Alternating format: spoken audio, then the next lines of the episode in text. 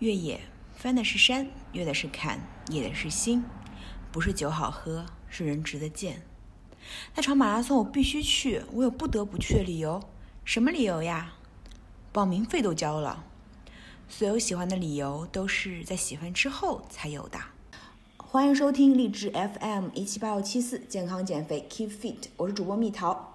本期节目呢，我们少女见闻的嘉宾，嗯，是前述文字的作者，就是这一位有颜值也有灵魂的小哥哥。来，乌贼哥跟大家打个招呼。好，各位听众，你们好，我是沈乌贼。嗯，好。OK，那乌贼哥，我想问一下，你为什么给自己取名叫乌贼啊？是这样的，我自己的真名叫浩泽，就沈浩泽。嗯。然后我们。号字呢是上面一个日底下一个天，然后我当时上学的时候，老师经常把那个号字当看成无字，嗯，然后陕西话呢又把泽念成贼，所以老师有时候点名就是沈乌贼，然后同学就起哄，那后来呢就起哄起哄叫多了，你会发现，反而叫你乌贼人都是那些很小就认识的朋友，所以听到这个称呼会觉得蛮亲切的，然后索性外号就变成了比较喜欢的名字，就就叫乌贼了。哦，是这个样子呀！我看你的头像也是乌贼，我以为你是很喜欢乌贼，就是那样子。被人叫多了，你就感觉这个就是就是你的称呼，会听到这样的称呼，你自己会不自觉的回头。嗯，哎，那乌贼哥，你是陕西人是吗？对，陕西咸阳的。哇哦，我奶奶也是咸阳的哦。好巧。这是真的，这是真的。他也是，那你为什么在呃浙浙江工作呀？我当时考大学的时候，因为有这样的心理，可能还是想要求变化吧，觉得自己在北方生活了十八九年了，嗯，好不容易上大学了，北方也待够了，那去南方看一看，看南方是个什么样，会不会有一些差异化？反而这种差异化会让人成长的快一点。嗯，然后当时呢，就第一反应就就想到，就是想要来杭州。然后当时到了杭州之后，也特别喜欢这个地方，最后大学毕业定居也就定到杭州了。哦，是这个样子呀，那就是现在就是长期待待在杭州，对吧？对对对。嗯，所以我们听众的话，就是后面我们会提到说有个跑团，大家可以去加入这个跑团。那我们先说，嗯，先说一下，你就是你跟我说，你觉得说，嗯，越野是虐，马拉松是放松，为什么是这么说呀？我知道，可能很多人都听过这句话，这句话是当时北京马拉松岳艳桥说的。嗯。啊，当时我。听到的时候，我也觉得特别装逼。那后来我觉得这个是实际上是真的，因为我们跑马拉松呢，大部分都是平路，然后也不用去担心，呃，路会不会跑错，就很少，我觉得很少会说路跑错的情况。但是越野呢，你就是它所谓的越野，我觉得是两个方面，一个是心理，嗯，你要去看地图，你要去自己找一些路，可能有些自导航，就是呃，心理上可能你还要去准备一些，比如说参赛的衣服呀，嗯。能量胶呀，就要准备很多的攻略。然后身体上呢，就是 马拉松，我们跑，跑到比如说我跑四十二公里，我跑到二十多公里，我不想跑了，那我就开始走，我就我就可以中途退赛都可以。哦，对，就可以中途上收容车，对吧？嗯。越野呢？呃，能听见吗？能可以。啊，那越野的话，可能就这样子，我跑到一个山头了，我突然没体力，不想跑了。嗯。那你要去补给点退赛，或者或者说是。不想跑了也好，你还是要去下到那个山底下，你相当于是被动的，你你要去完成这场比赛，可能而且对你的体力啊，或者说是你身体的各方面锻炼。马拉松可能就是大部分是平路，我们可能就大腿的后侧会有，嗯，但是越野的话，你大腿、小腿，包括你的有些路段是在那种草丛呀或怎么样，你各方面的肌肉锻炼的协调性要更多一点。可能越野这样子一比，经历了一个。很高难度的比赛，然后再去跑相对简单一点，你觉得马拉松是放松的，因为你不用去操心脚底下的路，也不用担心自己会跑错路，也不用担心说到了呃什么样的时候你会会被关门，或者说是你中途不想跑了，我怎么能回到家里面？那这方面可能顾虑比越野要相对的小，就是所以是这样感觉。嗯，所以说这是要比较的。当你跑过马拉松，如果只跑过马拉松，会觉得马拉松也很虐；但是如果你跑过越野的话，就会发现，呃，发现马拉松它是有规定的赛道，包括有很多人跟你一起跑，就呃也不会跑错。而越野的话，因为我自自己是没有跑过越野，你刚刚说是需要自己看地图是吧？它是没没有路线给到我们吗？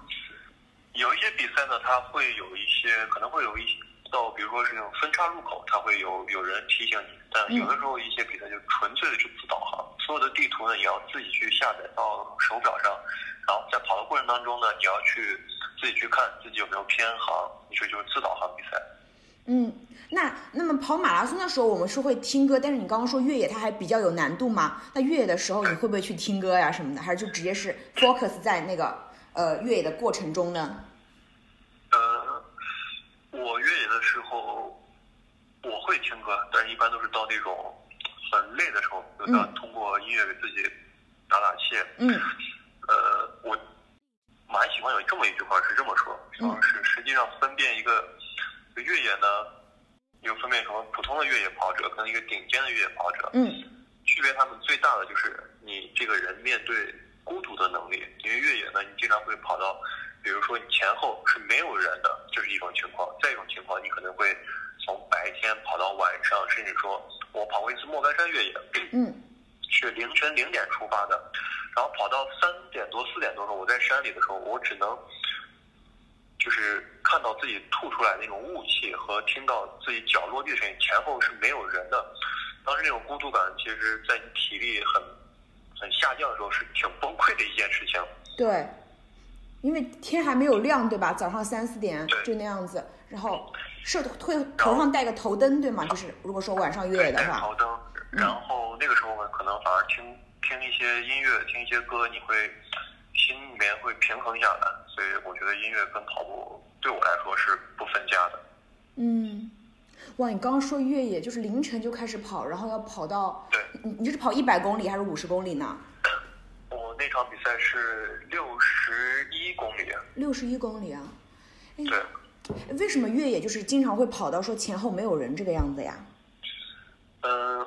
就越野呢，就是我们跑马拉松，那大部分是平路。那越野呢，它是分到上坡、下坡跟平路。嗯，你在平路跑的时候，你可以，你很容易碰到跟你同样配速的人。嗯，那因为反正速度差不太多。嗯，但是越野呢，可能说你的优势是在上坡，那别人的优势是在下坡，就然后平路你们节奏又不一样，就很难找到一个完全一样节奏的人去去跑。但是越野里面，呃。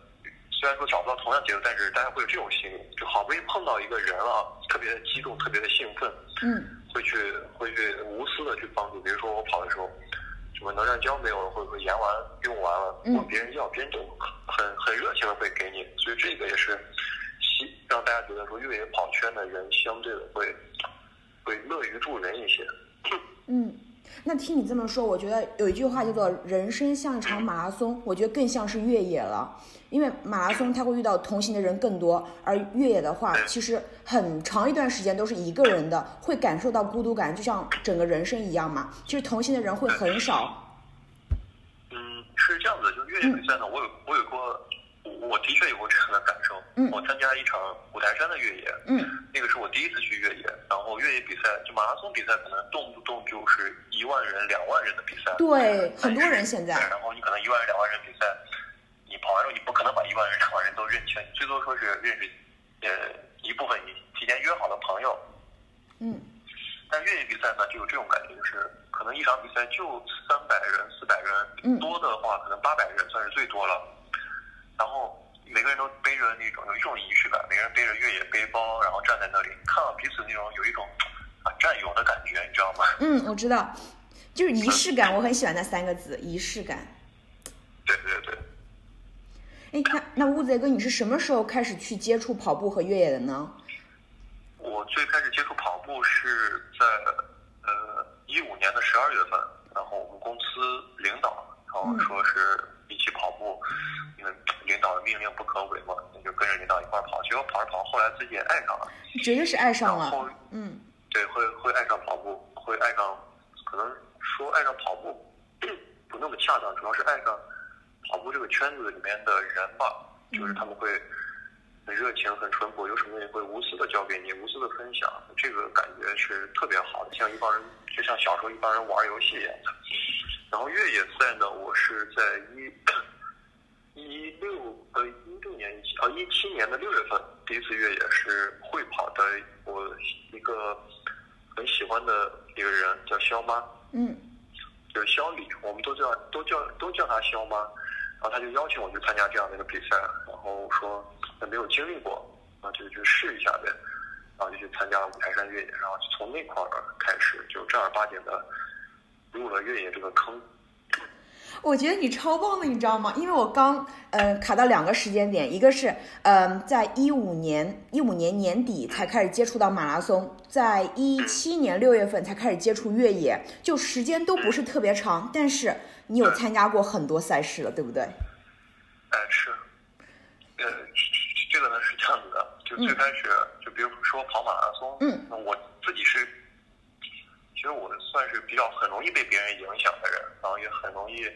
接触新事物，较劲对，会会去较，我会去较劲。嗯，就比如说我去跑马拉松，呢刚开始别人说是呃，一五年跑步就当个秀，你有没有完成过全马？我说那好吧，那我去跑个全马。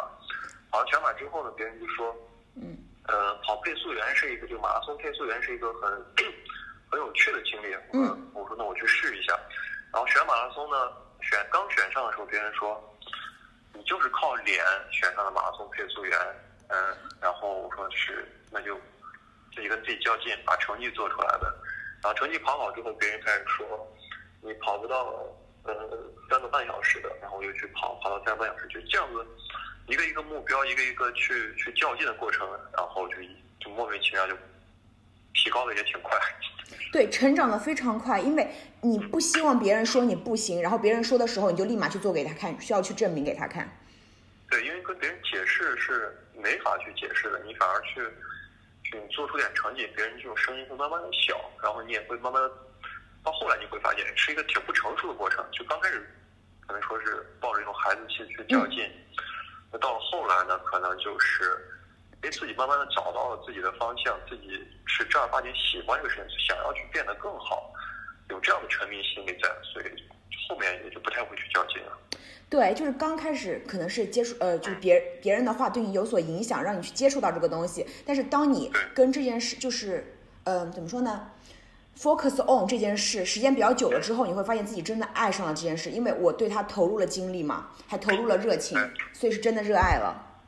对，可能就是你所有的喜好跟爱好应该都是这样一个过程，从最刚开始什么都不懂，就懵懂吧，嗯，然后到一个。慢慢的认真的态度，然后到最后呢，就是一种所谓严肃也好，魔怔也好，你想要变得更极致一点，是这样的三个过程吧。嗯，哎，那吴磊哥，你刚刚说有做马拉松配速员，也就是官兔，对，就是那个会怎么去报名参加呀？因为我也有想去做官兔这个样子。呃，官方配速员呢，他是。什么马拉松的官方配速员？他一般现在我们去报名一些马拉松，不是都有都有一些各个马拉松组委会都有他自己的公众号或者说是官方网站。对。呃，你如果想要去做他的马拉松配速员，你首先你要去关注他，那他的新闻、他的他的宣传窗口，也就是他的那个官网或者公众号。他的马拉松配速员他会定期的，比如说是一般报名结束之后，或者说报名结束前后吧。他会放出来一些信息，信息会告诉你说我要招马拉松配速员了，那我招是要招多少人，有什么标准，然后有什么要求，嗯，他会写的很详细，那你要自己去关注，关注之后呢，然后你再去自己去对比自己有没有达标，呃，如果达标的话，反正我觉得达标不达标，如果你想要去做，你就就去先报名吧，都试一下，之后如果哎对，这次哪怕不中了，那下次就有机会了。嘛，嗯。那他具体会有哪些要求？对长相有要求吗？因为你刚提到说你长得帅。呃，我觉得长得好看那肯定是不可避免的，是加分项，这个是一定的。嗯。然后最主要的呢，呃，是学历和你的责任感。我觉得兔子来说，实际上最主要是责任感。嗯。因为你在马拉松跑的时候，尤其对新人来说，他们想要跑一个成绩，他们会去看，呃，他们不知道是怎么去去规划自己的成绩，但反而跟着马拉松配速员。去跑，它的成绩一个会相对的配速稳一点。当配速比较均匀的时候，对你的体力反而是一个帮助作用，就会节省你的体力。因为我们知道，我们跑马拉松的时候，四十二公里，如果你一公里很快，一公里很慢，这样你很容易心率会爆表，然后身体就明明是可以完成四十二公里，可能如果你跑到个二十七八公里，你整个人身体状况就不怎么好了。撞墙了，就直接撞墙了，因为没有规规划好自己的一个。马拉松配速员呢，实际上就是尽可能的帮助身边的跑者去，呃，节省他们的体力，这是第一个。然后第二个呢，就是给他们一些必要的鼓励和一些呃信心吧，就是告诉他们，你跟着我这个速度，你可以达到什么样什么样的成绩。然后接下来我们会遇到什么样的路段和什么样的路线，然后以及说到了一些补给点，你的身体状况好坏，你需要补给哪些东西，那可能就是对马拉松配速员一些要求，责任心，然后专业知识，嗯，然后再一个就是对这场马拉松赛事整个赛道的了解，我觉得这三点是比较重要的。嗯，因为官兔的话，它就是要给一个跑者做一个引导的作用嘛，对吧？除了带配带配速，就要就是告诉跑者们说你应该怎么去跑这个，特别是初级跑者，他们可能本身选择参加马拉松就是个还比较艰难的决定。如果说第一次的感觉就不太好，后面可能就不会参加。嗯，但是如果说官兔他跟着官兔跑的话，那么就不会出现什么问题。而官兔的呃，一般现在选官兔普遍的两个要求是，第一个呢是。比如说我跑四零零，就四个小时的兔子，嗯，那我的马拉松成绩最，呃，基本上是要比我这个成绩要快十五分钟，或者说半个小时。就是说我的最好成绩如果是三个半小时的话，那我可以去跑三小时四十五分的兔子，或者说四个小时的兔子。这个就是说我保存保证我的实力是可以完成这个水平的比赛。然后第二个，就是说，呃，作为组呃，就是赛事组委会在赛场上流动的一个一个一个监督或者一个宣传窗口吧，去帮助更多的跑者在我这场组织里面完成很好的表现跟水平。嗯，那就是马拉松组委会的话，他会不会对官兔有培训？就比如说你们跑四零零的呃兔子，你前十公里或者说前五公里跑多少配速？前十公里然后二十，会不会有这样子一个培训？就是要求你们怎么做吗呢？呃，配速呢？就是，那组委会都是不一样的。嗯。但是肯定的有一点是，你是什么样的速度段和什么样的那个要求，组委会是一定会在赛前告知你的。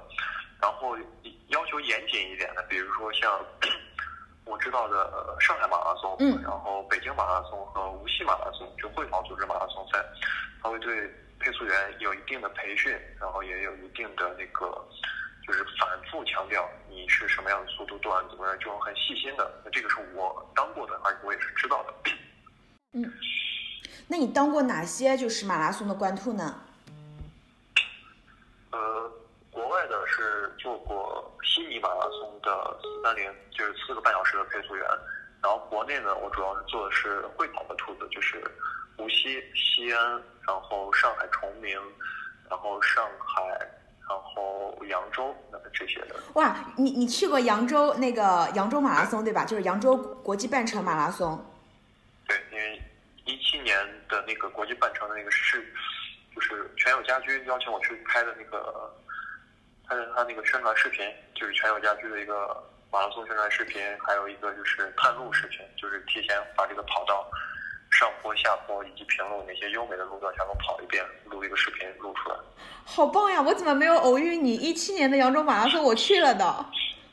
一七年扬州马拉松，我当时跑的是大罗盟的两个半小时的兔子，就挺慢的，就七分零六秒一公里，这样慢慢摇到终点。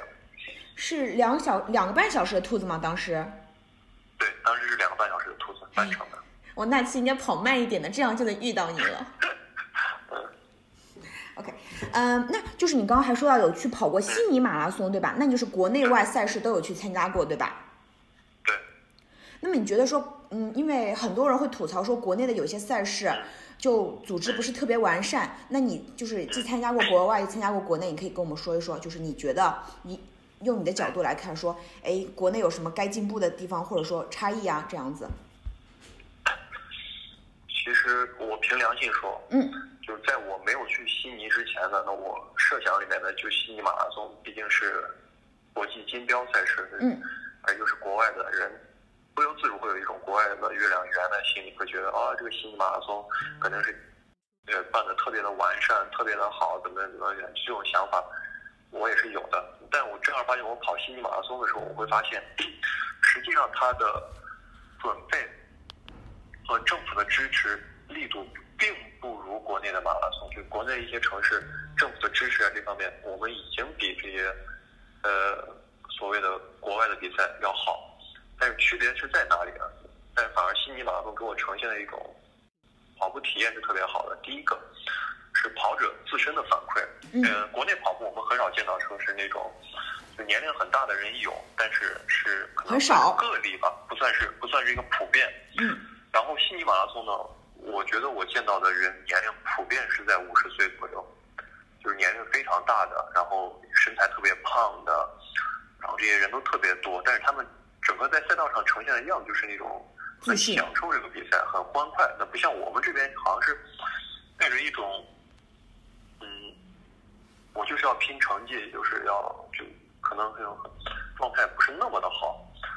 这是一点，然后再一个就是国外马拉松的配速员呢，他也给我上了生动的一课。当时我们一起去搭的是有，是一跟我一起做搭档的一个是三十岁的一个男的，嗯然后还有一个四十多岁的一个，我叫他姐姐，不知道合不合适啊，一个四十多岁的姐姐。嗯 我们跑到后半程的时候，他开始去，就他除了去稳定自己的配速以外，他开始去跟身边的跑者交流，就不断的去聊天，说我们跑的时间呢是静时间，然后你们每个人出发的时间跟我们不一样，不要因为我超过了你们，你们开始呃改变自己的节奏或怎么样，现在已经快到到终点了，你们就按你们自己的节奏去跑，嗯然后就一路跑一路喊，当时给我感觉特别的触动，是有一种这样的心理，就每个配速员除了很稳以外，就可能国外马拉松就就是有一个同理心在，跑者会鼓励配速员说说谢谢你为我服务，然后配速员会给跑者说，呃，我们的成绩是什么样，我们的配速是什么样，现在状况是什么样，你们也放心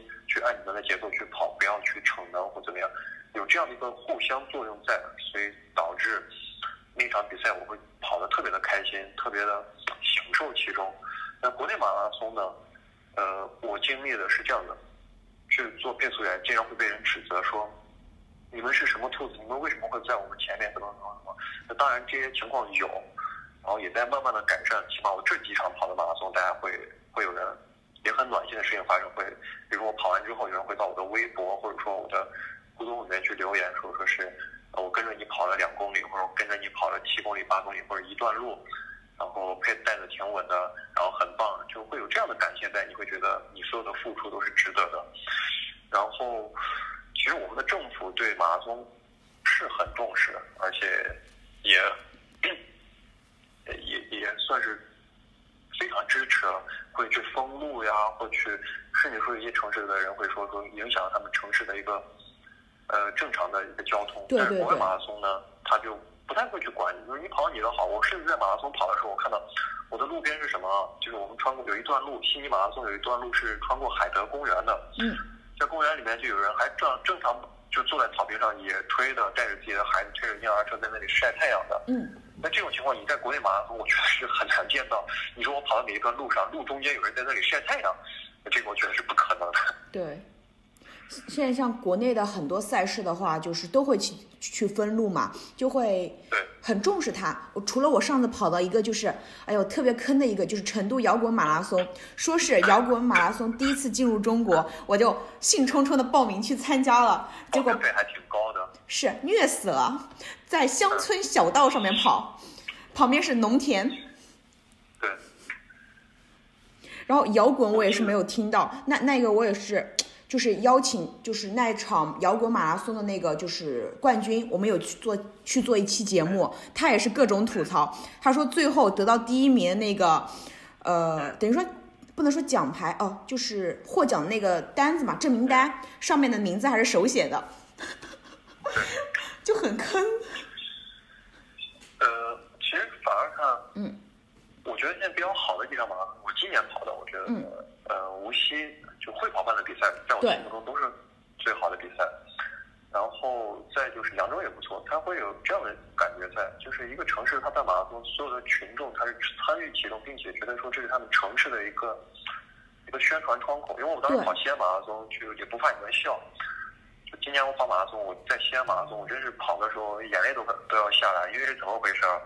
我们不是跑马拉松居然会吃能量胶或者喝水杯，然后喝完之后就把那水杯跟能量胶扔到地下吗？对，然后在西安跑的时候，就扔到地下一个就一个我们跑道的时候，那个大爷就就一个清洁工大爷，就在那巴拉巴拉在那里扫，扫的时候，那我们就就就当然也就说了说说，哎您辛苦了，就这么说了一句嘛。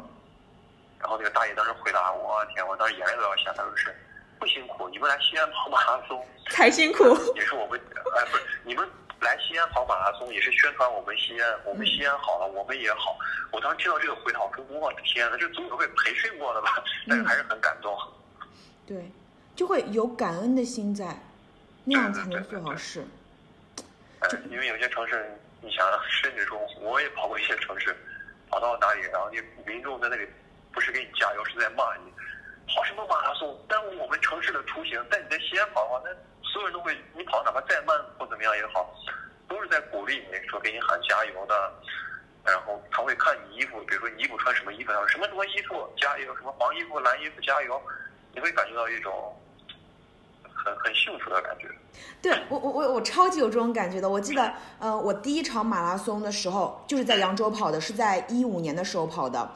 然后当时我是第一次去参加马拉松，就是真的是。超级紧张，我晚上都睡不着，可能就睡了两个小时就去跑步了。呃，然后呢，就中间其实有一段时间呢，就是那个配速就不太好，因为第一次跑嘛，其实也不知道怎么去安排自己的一个配速。然后呢，就到对对对，然后就到拐角的地方，然后就会有很多人站在那边，然后就一一跟他们击掌，然后就听着我的摇滚乐跟他们击完掌之后，配速立马就上升了，就是可能就是肾上腺激素飙升，然后。跑步最后出来的结果还不错，就会我会发现啊，就是我参加马拉松的所有的成绩都比我平常的一个训练成绩都来得好。你会就我们还是会被氛围跟环境影响，然后我觉得精神力量真的很重要。就别人给你喊加油，或者说在路边跟你击的掌，在你击完掌那一瞬间，哪怕你没有吃能量胶或怎么样，在你那一瞬间你会感觉到自己突然好像不那么的累了。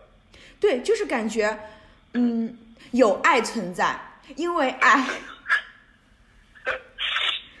对吧？嗯。然后，其实我跟你说，扬州马拉松的话，我记得就是他会，我记得我刚当时参加的时候啊，就有当地人跟我说，说在因为现在是马拉松赛事大热嘛，在过去，别人要去参加个扬州马拉松，都是人挤不满，去学校里告诉这个学校，你必须给我凑多少多少人过来。现在就是各种要抽签了。嗯。就是一个国内其实把这个全民运动提上来，我觉得。效果真的很不错的，也可能是有这样的一个因素在。我以前看书看过说，说一个时代呢，向另外一个时代去，就一个阶段向一个阶段去去走的时候，不可能会被跨越，但是可能会去缩短。其实我们这几年，我不知道这么聊会不会会不会你的号儿被封了？不会。其实这几年我们一直在提到一个，就是文化自信、道路自信。嗯。就反而当一个民族开始提自己的文化自信的时候，就是在古代呢，我知道就是像，就汉朝呀或者什么时候，就 当你一旦提升一个民族的一个自信力的时候，是反而是一个向武的过程，就是去 强身健体，或者说是想要去扩张，或者说是想要去去怎么样。其实你可以看到，就马拉松热呢，也是就在一个大环境的影响之下，所以这几年就体育运动。会被不断的提及，然后以及说是我们的运动意识，也可能是因为我们的经济到达一定程度了，大家开始有这样的意识在，觉得说光赚钱不行了，要要去追求一下精神的东西，或者说追求一些就保健吧、保养。所以说，我觉得除了跑步以外吧，这几年经常被提到的就是保温杯、枸杞。对对对，老年人生活要开始去保健了，对吧？对，嗯，反正是一个好的现象吧，应该是。对对，就是大家就当那个吃瓜群众好了，就是自己觉得怎么开心怎么做。如果说喜欢马拉松、喜欢越野，就去尝试就好了嘛，就不用管一些其他东西。这样的生活的比较幸福，懂太多不好的会被吃掉的。对，我们继续。啊，OK，哎，乌贼乌贼哥，你刚刚说你平时还会有看书，然后我会去看你的朋友圈，就会发现你的生活就。工作、跑步、越野，还会在公众号写文章，然后还会就是说给自己目标，说一个月我要去看多少书。那我们的一天会有二十四小时，你看起来像有四十八小时，你是如何安排你的时间的呢？其实时间上是，就说起来其实很简单了，就是你要相对的自律一点。你要知道自己想要什么。我给自己排的时间表就是，除了我工作的八个小时以外，那那偶尔可能会有加班，那我们加班相对的会不那么的多。嗯。然后下班之后呢，就我会给自己规定，比如说每天我跑步或怎么样，我给自己留个一个小时到两个小时时间。那现在基本上是下班之后两个小时会跑步。嗯。跑完步回来洗洗弄弄之后，我会给每天有一个硬性规定吧。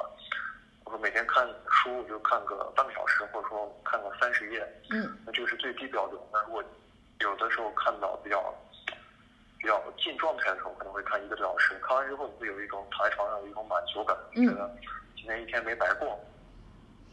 那后来呢？现在也有压力，就是你就我正儿八经算是跑步跑的莫名其妙的，被很多人关注。嗯。然后开始会微信被很多人加，然后也也会有被被动的加了很多跑团群。嗯。那别人艾特你不回的话，感觉也挺尴尬。但是我也会跟他们慢慢熟了之后，他们也就了解了。就你做你自己有自己的一个时间规划，他们慢慢知道说，比如说晚上几点到几点。你给他发消息，他不回呢，基本是在跑步或者说在看书。嗯。然后久而久之了，我觉得是大部分人会去接受你，也大部分人会去理解你，反而会不会因为你不理他，把你拉黑，或者说是。哇，还有那种你不理他，他帮你拉黑的这种人哦。有有有有那种，我反正遇见过几个，就给我发消息，我可能在跑步，我就带个手表出去跑步，回来之后，然后回消息。他那边已经发了很多，说为什么发消息你不回我，或者呢，就已经被拉黑了。玻璃心，玻璃心，也不算是玻璃心，可能别人会有这样的心理感，觉说，为什么我跟你说了很多东西你不回复我？但我觉得还是要理解一下，我毕竟不是个客服，我也是个人。对，就像是其实，哎呀。因因为像我健身的话，我一二年开始健身，我后面做节目一四年开始做，就会有很多人也会说加我微信或者加我微博给我发私信。其实我看到都会回，但是有的时候就会回的比较慢嘛，就真的也也有人帮我拉黑过，就 我会觉得啊，反正就是一一定要记住一点的话，可能就是不要做伸手党。别人你去问别人问题，别人回复你那是他对你好，但是你不能说要求别人你必须要这么对我做，我觉得那样是不成熟的。对而且还有一个，我可能算是一个不那么成熟的观点。我觉得，嗯，人有的时候是相对要自私一点。如果你一直是一个付出型人格，你把你所有的时间都给了别人，去去做一些事情，然后去回复别人的一些话，那反而你慢慢你会发现，你没有时间关注自己，没有时间听自己的声音，不去锻炼，不去读书，你慢慢的就你不停的在输出，然后你没有输入的话，你会有一天发现自己就。变得自己不不那么喜欢自己，所以我觉得我对我来说，跑步也好，读书也好，是我的一个输入。那输入之后，我可能想要一个好的结果，我会去跑马拉松、跑越野，嗯，去看看自己的成绩跟自己的身体素质能提高，这个是一个输出。去写写文章，去写写公众号，去看看自己的表达能力和一些我学到的、我看到的书，我能不能把它再复述出来？这个也是我的一个输出。那这两个输出会让我变得，我会觉得说。我去跑步，去读书，然后结果输出的东西是让我觉得我自己有提高、有有有进步的，那我会越来越自信。越自信之后呢，我可能会越来越喜欢我的爱好。我觉得这个是一个正循环的东西，然后也是我能坚持下来的一个原因。我觉得很棒，你提到的就是。输入和输出，对吧？因为，嗯，在平时的工作，包括你在跟别人就是回复微信的过程中，是一种输出的过程。但是你输出多了之后，会发现自己很空，所以你需要通过自己跑步和自己读书，去让自己充实起来，这样才是一个让自己真正成长的一个过程。对，保持生活的平衡。其实，在越野跑就就跑步圈子里面呢，嗯，我们这个年龄可能就是三十岁以下，就二十九。马拉松给我们分配的是说二十九岁以下，嗯，二十九岁以下对于跑步来说，实际上，你你说过我进步很快，那实际上我们去看一些所谓的正儿八经的就很早，没有马拉松热潮之前那些马拉松跑者，他们都是跑了，一个是距离很长，再一个呢，距离很长之外，大部分都是跑了，比如说五年、十年的，那我们实际上跑步只有两三年的时间，那我们就，那我们给自己的定位就是很简单，我们就是年轻。年轻有活力，那就把这份活力跟年轻，就我觉得转变成成长比较好。就你告诉自己，你也想，你也很喜欢这个运动，是正儿八经心里很喜欢。你也想要成长的更快一点，也希望成长的更久一点，所以给自己的定位就定位在你要就认清自己吧，认清自己之后，然后你再去做一些事情，会相对的踏实一点。嗯，知道自己什么就是什么是自己真正想要的，然后再去做就好了。嗯，哎，那乌贼哥就是很多人就说，我我呃，就是会去问你说，哎，你是不是没有工作？是不是？因为我看你有发，别人会觉得你每天就是精力特别满嘛，就包括会发朋友圈什么的，就可能他们会觉得 没有工作。那你实际上是是做什么工作？可以跟我们说一说吗？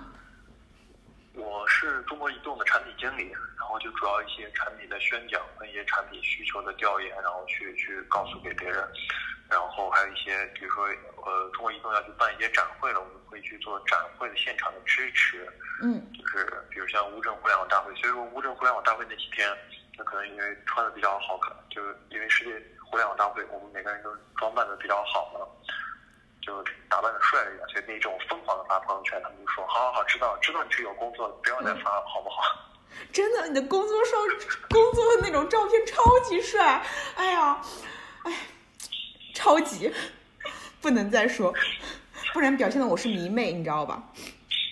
嗯，那些照片呢是这样的，因为我们当时是世界互联网大会，然后他会有很多媒体去来采访，嗯，所以那些照片呢全都是那些摄影师，啊，包括比如我们的同事啊或怎么样，比如说你被呃中央台采访了，或者说对浙江卫视采访了，他们会在旁边给你拍一些照片作为一个留念呃，就是再次宣传的留痕嘛，嗯。就是可能你一般这种会议结束之后，每个人都要去写一些新闻稿，就说我们到底呃去去在一个展会表达什么东西。那写宣宣传稿有两方面原因，一方面就是说我们自己工作内容的总结，那再一方面就是说，那可能很多人不一定会来到现场，但是你要去写一些告诉他们说我们现在有什么能力，有什么东西，那这个也是自己工作的一个范围的再度延伸吧，也是一个提高。这个就是当时在做，所以那些照片呢，好看也是有原因的，毕竟都是专业的摄影师，我们厚着脸皮去问他们要的。不，我跟你说，就是你知道，呃，很多人啊，他们就是在朋友圈放出好看的照片是通过精修的。你是问别人要过来照片，你不可能跟别人说来帮我精修一下，所以放出来照片都是真实的。对，呃，然后那平时那我觉得就是训练中的那些照片谁给你拍啊？嗯，平时就是训练那跑步越野的时候，那些照片也很帅啊，那谁是谁拍呢？呃，我们自己跑团有自己的摄影师，那其实跑步对大部分人来说，就是跑完步之后发一个朋友圈是一个挺开心的过程。对别人说哎，我也我也挺正能量，或怎么样，你有的时候你觉得是挺好玩的，然后有的时候呢，你就觉得其实反而过一阵时间之后，你再回头来看自己的一个发的照片，我是自己是把朋友圈当当日记在用的。嗯，呃但是有个好处，就不好的地方可能也发的太多被人屏蔽，那这个我也知道。微商才会被。屏蔽好吗？对，对我自己而言，就是我隔了很久以后，比如说过了一年两年，我自己在看自己最开始跑步的样子和状态，嗯，我能明显的感觉到自己是在提高的过程，也算是一个很好的纪念。嗯，我也有一直把你的朋友圈往前翻，我发现就是在你 真的 翻了很久很久，嗯，就嗯、在你不断的就是去跑步和越野的过程中，嗯我感觉你的脸部轮廓也有很大的变化，原来可能不会像现在这么线不线线条那么明显，然后原来可能还会有一点点肉，现在的话就不不不，不是一点点，你太切，你太你你太太太照顾我。以前很圆的那种，我最开始跑步就是我自己老婆，她跟我说说你现在油了吧唧了，就好胖呀。嗯所以就被别人说可能没有那么关系，但对被自己最亲的人，整天面对的人这么说，我就觉得啊，那是那是真的丑。那那会不会有也有一部分原因是因为当时可能被说了，所以就开始进行疯狂的训练呢？有，我自尊心应该算是蛮强，尤其是被我自己自己老婆说，嗯，还有毕竟不谦虚的说，我毕竟以前还是好看过的。突然别人一说你现在丑的一塌糊涂，我觉得啊受不了，太打击了。嗯，然后就开始哎练，对，哎对油里吧唧就，哎，然后就是嗯、然后你会，其实我在看你那拍的那些照片的时候，也会发现状态的一些变化。可能原来呢就是镜头感也不是很强，现在的话就是很自信的那种。现现在也不用摆了，现在就反正我朋友、我同事说，嗯，说你现在干什么？就是你坐那儿就有一种街拍的感觉。我说谢谢你啊。嗯，那会不会影响到身边很多同事啊、朋友啊，跟你一起加入这个队伍呢？因为他们会看到你的变化呀，自己也会想要变化呀。有我自己的跑团叫别等了，没必要。最开始就是自己几个朋友一起去跑，哇，好棒两三个！人吧，两三个人一起去跑。然后到后来呢，现在已经发展到了，呃，最多的时候接近两百人。接近两百人之后呢，我觉得跑步没有必要去盲目社交，然后我们就把那两百人就不断的删，不断地剔除。嗯，到现在是一百人，那一百人都是，呃，反正所谓的大家说的网红也有，大神也有，但都是正儿八经喜欢跑步。我们会在群里面互相去激励，互相去怼。比如说昨天晚上我不是跑了一个一个半小时的马拉松，就是嗯半程马拉松嘛。嗯因为我们跑团里面昨天就有人早上，比如说老严，就是言之有理，他是从接近两百四十多斤吧，反正现在减到一百四十多斤，就减掉一百斤。嗯，这个人他每天早上他会跑个十七公里、十八公里，啪扔到群里面就打个卡，他也什么都不说。嗯他卡一打之后，你觉得会有这种较劲心理，就会被激励嘛。嗯那你早上跑，那我就晚上去跑呗，这样的互相激励、互相较劲的过程，然后整个跑团就有一个很魔怔的状态。嗯。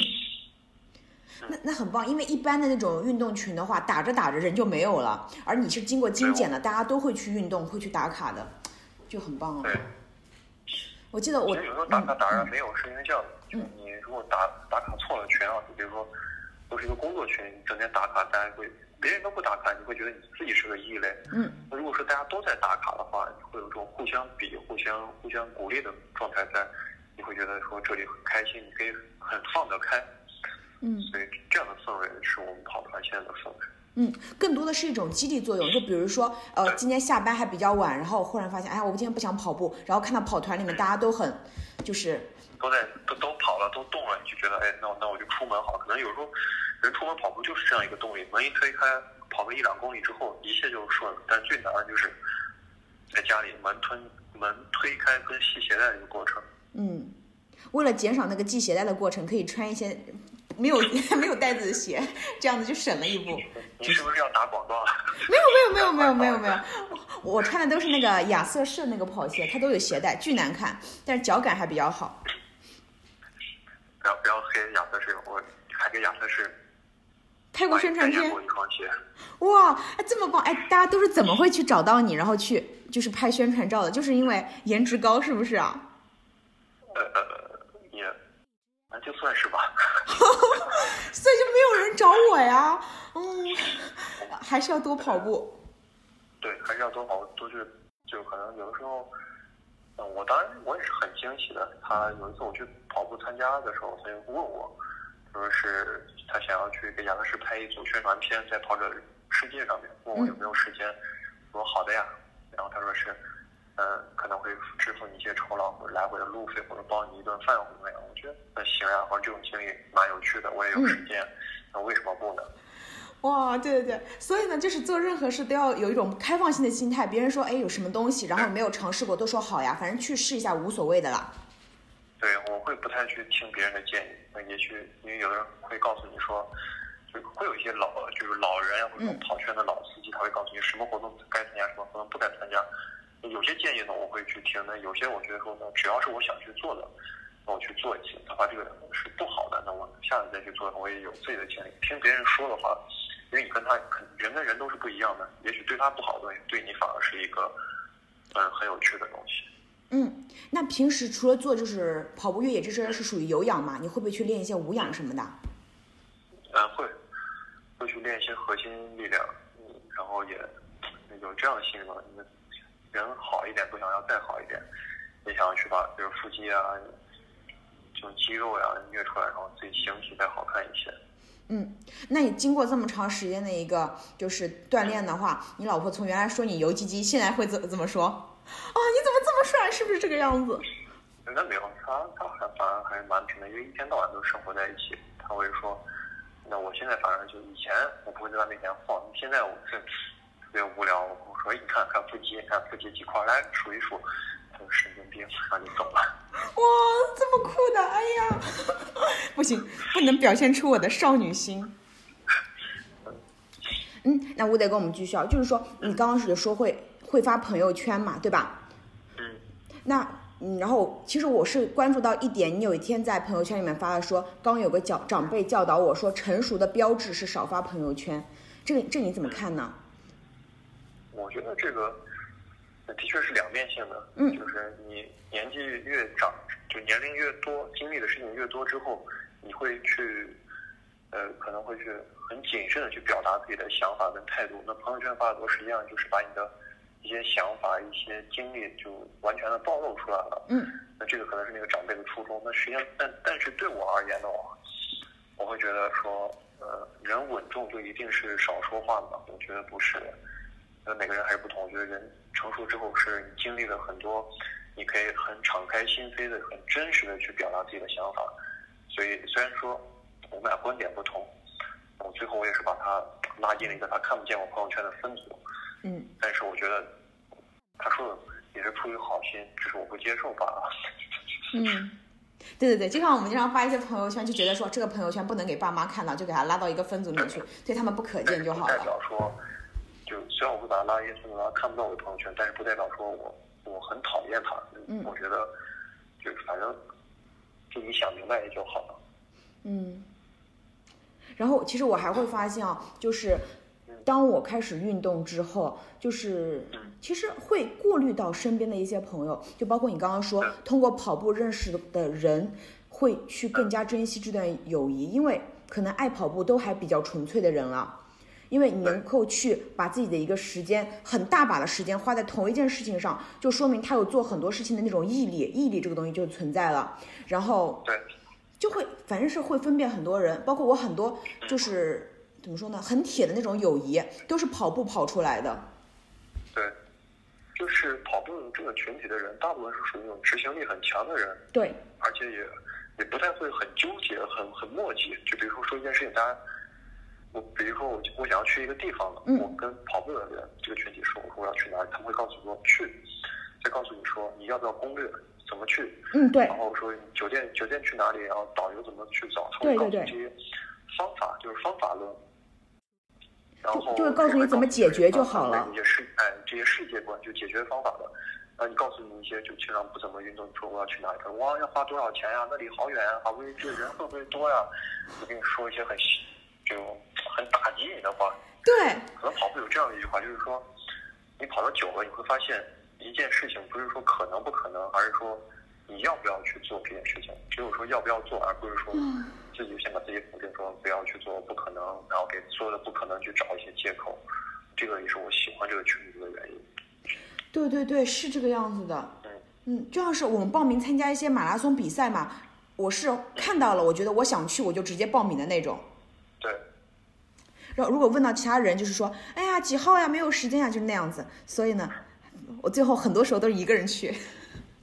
对，嗯那吴德哥，你是有个公众号对不对？叫做什么呢？沈乌贼的星辰大海。嗯，大家可以在公众号中搜索到。那你里面的文章的话，你会怎么去？就是都是自己写的，还是说，呃，有些是有其他编辑啊，是怎样？因为我看每篇文章都挺长的。对我一般我是个话唠，般就自己写，就想到什么就写什么，写完之后，然后自己会改一改，然后发出来的都算是编辑了很久的。那种现在公众号里还躺了十多篇，写了一半写不下去的东西。哇，那你真的是，写这东嗯写这东西初衷呢，也是就是我看过白岩松的一本书，白岩松是说他自己有一个习惯，就是每周他会写一个八百字的东西，嗯就锻炼自己能不能在八百字之内把一个事情表达清楚。嗯然后后来我也接触到很多公众号小编，然后我也跟他们在学，我也觉得这个事情是蛮好啊，表达自己是一个很开心的事情。我就跟跟问他们，他们说是一篇公众号的可能是八百字到两千字之间，然后图片不多于八张，是一个很好的传播，就别人读起来也很舒服，你写起来也不那么的长。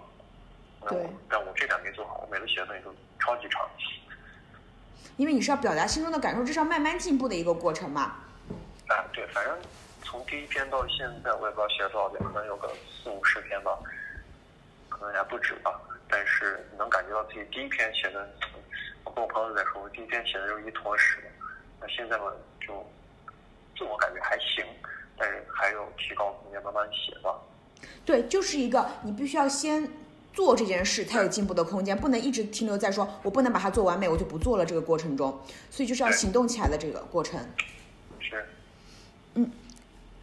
嗯，那呃，一八年的话，乌贼哥你会去参加哪些马拉松和越野呢？马拉松跟越野，一个很标准的回答，基本上会跑的比赛，我肯定是要去，能参加我都会去参加。在精力跟金钱的双方面的平衡的情况下，尽可能也要少花钱吧。然后马拉松呢，可能一八年的无锡马拉松我是一定去的。然后越野比赛是有个柴谷唐斯越野赛我会去，这是两个已经定下来的。嗯。然后还有一个成都三月十八号的成都双翼马拉松我会去。然后越野赛还有一个杭州的。群山越野，那这个这这四场是我定下来的，其他的我可能就去，比如兰州马拉松、上海马拉松、北京马拉松，我可能都要去报名，中签了就去，不中签就我也反正不强求吧。嗯，那你刚刚说会跑的赛事，你是呃跟会跑有什么合作，所以可以不抽签，是不是？因为无锡也是要抽签的嘛。呃，不是，是就。国内的马拉松组委会很多，但会跑是正儿八经的。我感受到他是很用心、很用心的一个组委会。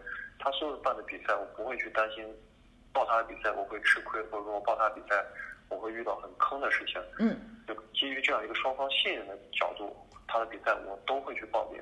嗯，嗯，那我现在自己的马拉松成绩也达到精英级了，哦，对对对对，精英级直接直通车，对吧？对，我不太担心自己抽签抽签的问题。哦，好棒好棒！为了为了以后也上直通车，我得多练练跑步。需要练一下。对对对，因为我在最瘦的时候，当时跑的最快的时候，就是呃，应该是有个什么类似于白名单这个样子。后后面的话就中签率特别高。对。嗯。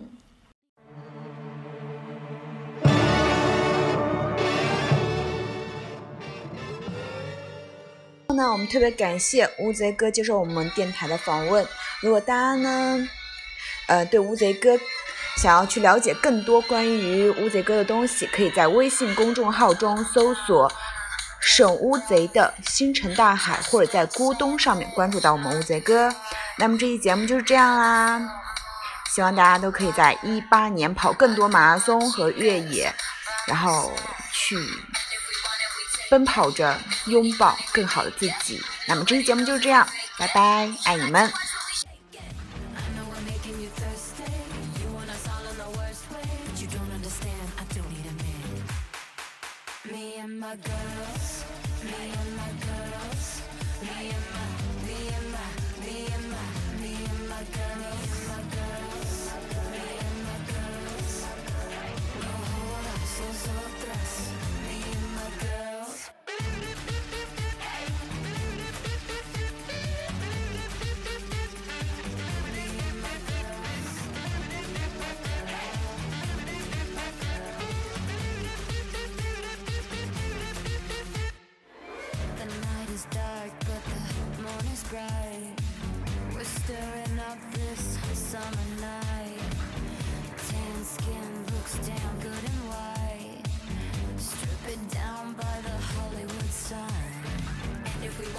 take it.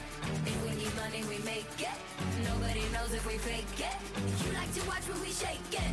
I know I'm making you thirsty. You want us all in the worst way. But you don't understand, I don't need a man. Me and my girls. Me and my girls. Me and my, me and my, me and my, me and my girls. Me and my girls.